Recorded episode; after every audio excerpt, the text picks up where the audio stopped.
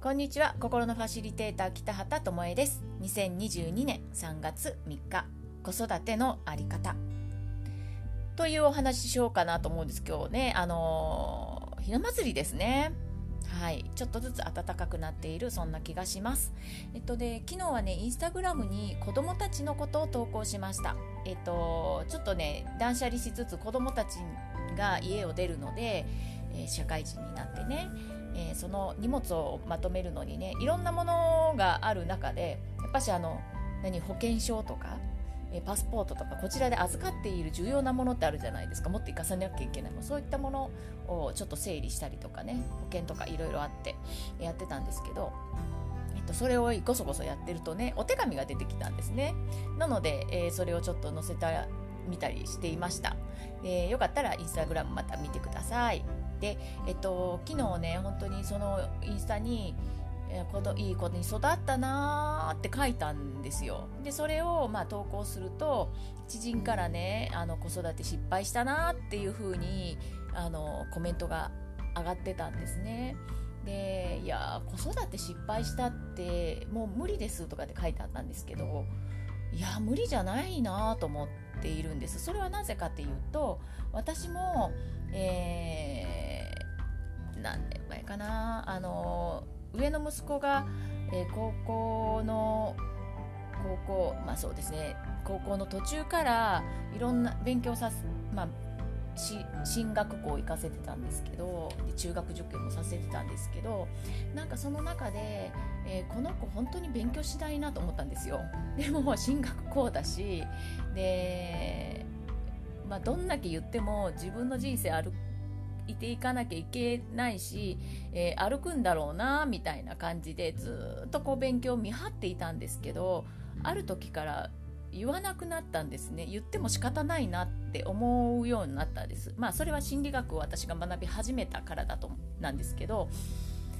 そうするとね息子が今まで親が支えてくれてたのになんで、えー、急に何も言わなくなったんだろうってなった時に自分がどう生きていったらいいのかとか何が正解なのかどうすれば親が喜ぶのかっていうなんとなくこう分からなくなった時期がありまして、まあ、そうそうしながらも大学ね希望のとこ合格したんだけれどもそれも本当に自分が希望したところなのか親の期待で、えー、そこに行くって決めたのか周りがそうだったからそうしたのかっていうのもねすごく、あのー、疑問に思い始めて、まあ、大学2年半で中退したんですけど、まあ、そういうことがありながらあの今があるんですね。で、まあ、上の子がそういう、えー、ことだったので下の子にはね本当何も強要しなくて自由奔放にさせてたんですよ。うん、なんかそんなことがありながら、えー、私も子育て成功失敗ってないんじゃないかなってまず思うことが一つです。あの子育てに失敗も成功もないです。であの子供との関係っていうのは、えー、いくつになってからでも改善ができるはずなので、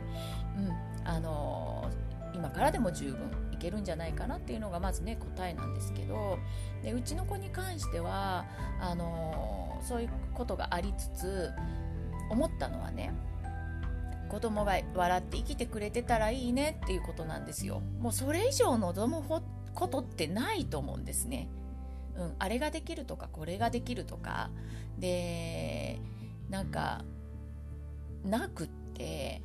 私たちが勝手に、えー、子供たちの幸せを願ってやっていたことが、えー、世間の目を気にしてやってたことだとか社会の常識とかルールとか価値観に沿わせて生かせていたっていうねそれを押し付けていたっていうことにね、えー、気がつきまた自分たちの価値観をも押し付けてたんだなっていうことに気がつきました。でそれもどうでもよくなったんですよ。子供が笑って生きてくれてたらいいねって。もうそれがあるんだったら私たちより長生きしてくれるんだったら、うん、もうあとはどうでもいいなって思いました、うん、でまああのーその中で大切にしていることは子どもたちを信じることでした、うん、で今も信じてますけどで何を信じているかっていうとねあのどういう風な生き方をしてもこの子たちは大丈夫なんだっていう風に信じています。でもそれだけでねどれだけ自分の力を発揮できるか自分の可能性を信じられるのか親が一番の味方になってあげるだけでどれだけの安心感があるかといつも思っています、だから子どもたちがこれからどんな生き方をしようとまあ、道理にね、反してない限り、もうそこは言います、子供たちにね、道理に反してない限りは、その生き方を肯定するし、応援していこうと思っています。なのでね、本当にね、いい子に育ったなーっていう、この私の言葉は、世間で言う勉強ができるとか、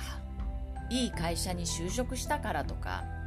めっちゃ頑張り屋とか、努力家でとか、そういう意味じゃないんですよね。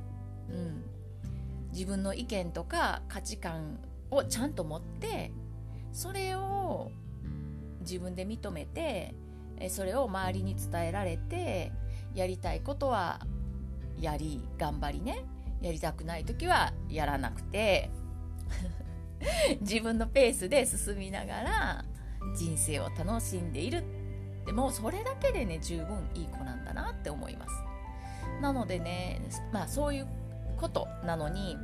2人ともね不自由がなかったありがとうとか専門学校行かせてくれてありがとうあそうそう高校大学2年半行ってねその後専門学校に3年間行かせてるんですよ。もうかなりの何て言うの年会年会費会費じゃないな学費だったんですけど、うんまあ、それその、まあ、知識技術を生かしてね就職今回してくれたんだけれど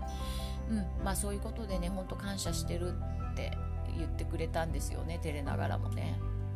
でもう自分たちがやりたくてやってるからもう別に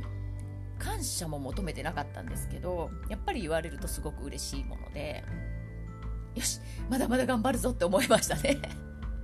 本当親バカです。でこれを、まあ、口に出すってなかなかできなかったりしますしで本当にねそういうふうに思っていなかったら自分たちの口からね出そうと思わないし出ない言葉なんですよね。だから本当にいい子だなっていい子たちだなって思っています。で今日もあの子供たちの用事でねお昼からあちこち行きます、まあ、市役所行ったりとかなんかもういろいろです。銀行行ったりとか名義変更とかねもうほんといろんなとにかく離れますからあの近場にいるわけじゃなくて